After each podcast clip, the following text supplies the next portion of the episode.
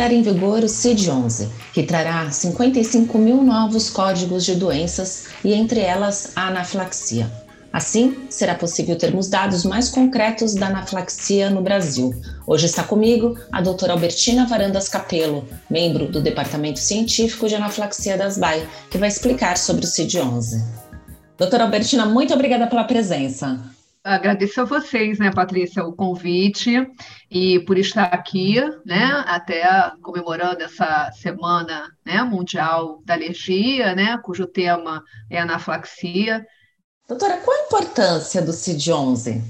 Então, Patrícia, eu acho que primeiro vamos falar um pouquinho o que é o CID, né? O CID é uhum. chamado, então, ele, ele é definido como um Código Internacional de Doenças. Então, é um código, obviamente, que ele é aceito né, mundialmente, e não temos como né, trocar, porque as palavras, as codificações são todas internacionalmente divulgadas. Né? O que acontece é que o CID ele é muito utilizado com a ferramenta epidemiológica, eu diria assim que é uma das principais ferramentas epidemiológicas que nós podemos usar para termos ideias sobre prevalência, incidência, sobre morbidade das doenças, né, mortalidade.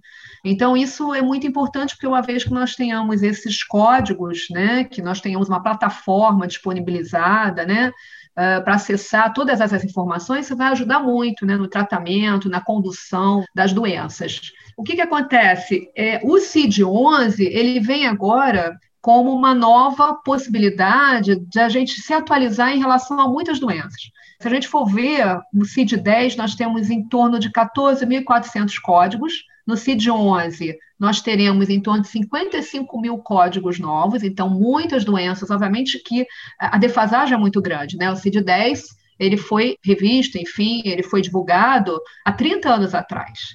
Então, 30 anos, olha quanta coisa a gente descobriu, quantas doenças foram descobertas, né? quantas novidades nós tivemos sobre essas doenças, e até então isso não havia sido atualizado. Né? Então, agora a gente tem essa possibilidade do CID-11 nos aprimorar e nos atualizar em relação a essas doenças, quando de 14 mil códigos para 55 mil códigos, obviamente, né, nós tivemos muitas doenças aí contempladas novas que vão ajudar, inclusive a anaflaxia.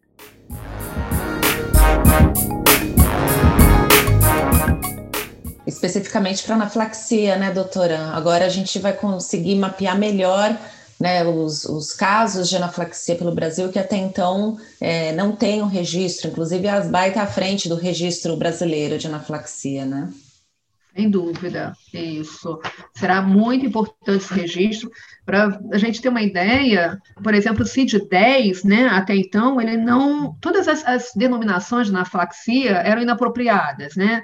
A gente tem, obviamente, a gente não tem uma definição de anafilaxia ainda aceita mundialmente, mas nós temos o aceito da, da, da terminologia anaflaxia. Então, a anaflaxia é aceita mundialmente, é aceita internacionalmente, com uma definição de uma reação alérgica grave, né, evidentemente fatal, né, e que a uhum. gente já conhece hoje em dia, vários é, mecanismos fisiopatológicos envolvidos, e principalmente o tratamento, né, que uhum. todos nós sabemos, né, que a adrenalina é o tratamento principal. Então, esse CID-11, ele vai contemplar um capítulo especial, né, é, eu acho que é isso que a gente vai conversar um pouquinho, né, sobre isso. Imagina assim, o CID-10, a gente tinha é, no capítulo anafilaxia, ela entrava no capítulo que era denominado de defeitos tóxicos de substâncias de origem não medicinal.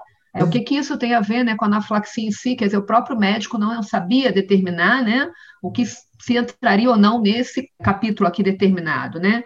Depois ela entrava com uma subseção e que ela tinha várias denominações, né? Dentre eles, choque anafilático devido à reação adversa alimentar, é, outras reações por alimentos não classificadas, choque anafilático não especificado, edema angineurótico, quer dizer, o médico ficava realmente muito confuso, né? Uhum. Para determinar e para identificar onde que eu coloco a anafilaxia, onde eu coloco, né, as reações, essa reação, né, alérgica grave, né? E também não contemplava, por exemplo, as causas da anafilaxia importância do CID-11, que agora ele passa, então, a incluir esses novos, eh, essas novas denominações de anafilaxia, né? E a especificação, por exemplo, de, de identificação de fatores específicos causadores da anafilaxia. Isso, com uhum. certeza, vai nos ajudar muito a notificar esses casos de anafilaxia, que até então são subnotificados e, obviamente, subtratados. Então, uhum. esse CID-11 agora, ele vai é, dar uma visibilidade muito maior né, à anafilaxia, em que ele inclui justamente a anafilaxia em doenças do sistema imune. Quer dizer, ela passa a fazer parte agora de um capítulo novo, é, que se denomina de doenças do sistema imune, e passa a ser específica de uma seção que inclui as condições alérgicas de hipersensibilidade. E aí uhum. sim nós teremos várias subseções é, de anafilaxia, como códigos individualizados mesmo de causas de anafilaxia, né, como anafilaxia induzida por alimentos, anafilaxia induzida por drogas, por veneno de insetos, enfim, nós teremos aí, inclusive, anafilaxia induzida pelo exercício, é, induzida por frio, ou seja, por fatores é, físicos também, muito importante. Enfim, a gente passa a ter agora né, denominações específicas de causas de anafilaxia, que com certeza para o médico isso vai facilitar muito a identificação e a notificação da, uhum. da anafilaxia. Então, esses seriam os códigos específicos de anafilaxia no, no CID-11? Exatamente, são códigos específicos que vai estar contemplado justamente nesse, nesse capítulo de doença sistema imune, e uhum. que assim foram é, é, incluídos todos esses códigos, digamos assim, todas as, as, causas de anafilaxia foram incluídas nesses códigos. Então, a partir de agora, fica muito mais fácil a gente identificar as causas, identificar a faixa etária também, né, de acometimento dessas causas. É, até então, a gente não tinha, a gente não tem é, estudos de prevalência de anafilaxia no Brasil. Uhum. Então, todos os dados que a gente usa epidemiológicos são muitos dados é, usados internacionalmente, né? Se é a mesma realidade nossa, a gente ainda não sabe dizer com certeza. Então, a partir do momento que a gente tem um código código internacional, que a gente consiga é, identificar melhor essas causas, identificar melhor é, as faixas etárias envolvidas, enfim, a gente visualiza aí, a gente vislumbra né, um futuro para no sentido de, de nos ajudar a ter melhor esses dados né, e fazermos melhores pesquisas em relação a isso e, obviamente, no tratamento também dessas doenças, né? E quem sabe aí, né, nos ajudar a tratar melhor mesmo, né, futuramente. Doutora, qual a previsão de começar a vigorar o CID-11? O CID-11 ele foi apresentado pela primeira vez em maio de 2019. Isso foi durante uma Assembleia Mundial de Saúde, foi realizada até em Genebra, né, na Suíça. Então, a gente tem aí uma previsão de uma versão pré-visualizada, que é esse princípio, né, que vão ser é, liberadas para todos os países, é, para janeiro de 2022. Até lá, quer dizer, essa vai, será uma pré-visualização, porque cada país vai ter que se adaptar, né? Seja da língua, vai ter que fazer a tradução, né? Vai ter que se adaptar aos seus termos né, específicos. E a gente não sabe quando ela realmente passa a ser vigorada no Brasil. Né? Ela sendo liberada agora em 22, 2022, em janeiro, teremos um prazo aí, né, até para notificar, para fazer, obviamente, toda a adaptação, né, para aqui no Brasil, e, obviamente, vamos ter que ter um prazo também para treinar os profissionais de saúde, para, né, tentar entender melhor como, né, vão acessar essa plataforma. Isso vai ser muito importante, né, para todos os profissionais, sejam de emergência, né, que trabalhem em serviços de emergência, sendo os que trabalham em atividades específicas é, é de pesquisa, né, de anafilaxia, enfim, vai ajudar muito, com certeza, todos esses profissionais de saúde. A gente pode falar que vai facilitar não só a vida dos profissionais de saúde, mas do paciente também, doutora? Com certeza. Para o paciente, obviamente que se o médico entender melhor, né, esses agravos de saúde, entender melhor a morbidade da doença, entender melhor o que causa, né, os danos que causam a doença e as causas da mortalidade, né, obviamente, para o paciente será um benefício que é, não temos dúvida nenhuma que vai ajudar muito no seu tratamento né, e na condução das melhorias, né, de suporte tratamento, de orientação, né, com certeza isso aí vislumbra para a gente né, um futuro promissor aí de tratamento da anafilaxia, tentando melhorar a notificação e tentando melhor, melhorar o tratamento.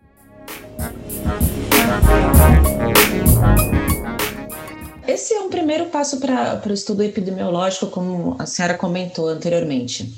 É um caminho também para a aprovação da Anvisa dos dispositivos autoinjetores de adrenalina no Brasil para tratar a anafilaxia, sabendo que a adrenalina é um medicamento essencial né, para salvar a vida do paciente? Com certeza, Patrícia. Você falou aí, o, o, já falou assim, é essencial para o tratamento do paciente. A gente sabe que a adrenalina é o que salva vidas, a gente sabe que a adrenalina é o primeiro tratamento, né, da anaflaxia. Uhum. É, infelizmente, a gente não tem essa conscientização ainda, tanto de médicos quanto do leigo mesmo, dos pacientes, né, em relação à necessidade de portar e a necessidade de fazer adrenalina como primeiro medicamento mesmo para tratamento. A gente sabe assim que o ideal é que você faça, né, obviamente, tratamento com adrenalina, que aguarde uma, algum parente, alguém que possa te ajudar, ou então que você se dirija né, imediatamente a uma emergência para ser acompanhada, enfim, melhor avaliada em relação a isso, até porque nós podemos ter a, a bifase né, da anaflaxia, então o paciente nem pode ficar em casa. Mas a gente sabe que isso não acontece na maioria das vezes, quer dizer, na grande maioria das vezes, a gente não tem aqui disponível na, a adrenalina, né, auto-injetado no Brasil, então assim, nós não temos registrado no Brasil, né, o auto-injetor, e a gente só consegue é, obter isso é, a nível de importação. Então, o paciente precisa importar. Digamos que isso em dólar, em torno de 650 dólares, um kit, né, com dois autoinjetores. É, a validade dessa adrenalina é uma validade curta. É, infelizmente, aqui no Brasil, nós não dispomos disso. Em vários países, os países já dispõem da, da, da, dos autoinjetores, eles já disponibilizam para os pacientes, inclusive em alguns países disponibilizam tudo gratuitamente, outros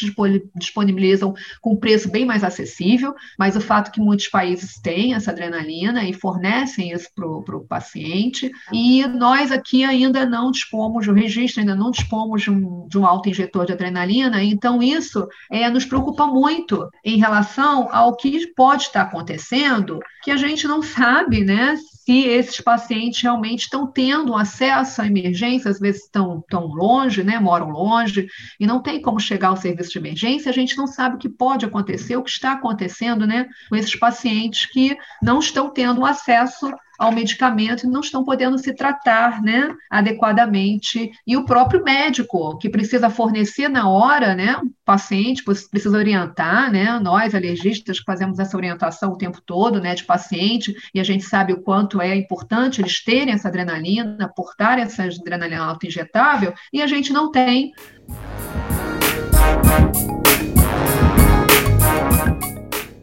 Que mensagem a senhora pode deixar tanto para o médico quanto para o ouvinte, para o paciente que está ouvindo a gente agora?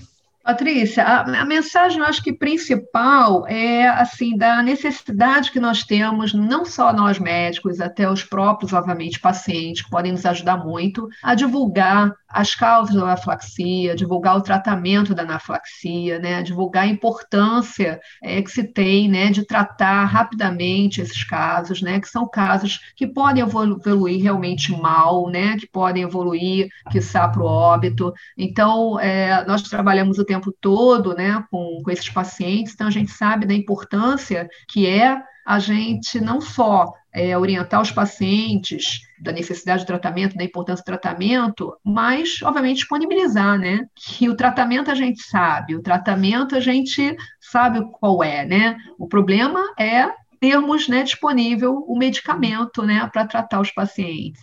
Doutora, eu quero agradecer muito a sua participação, quero agradecer as informações muito importantes e que chegue logo 2022, janeiro de 2022, para começarmos a mapear a flaxia no Brasil. Muito obrigada, doutora.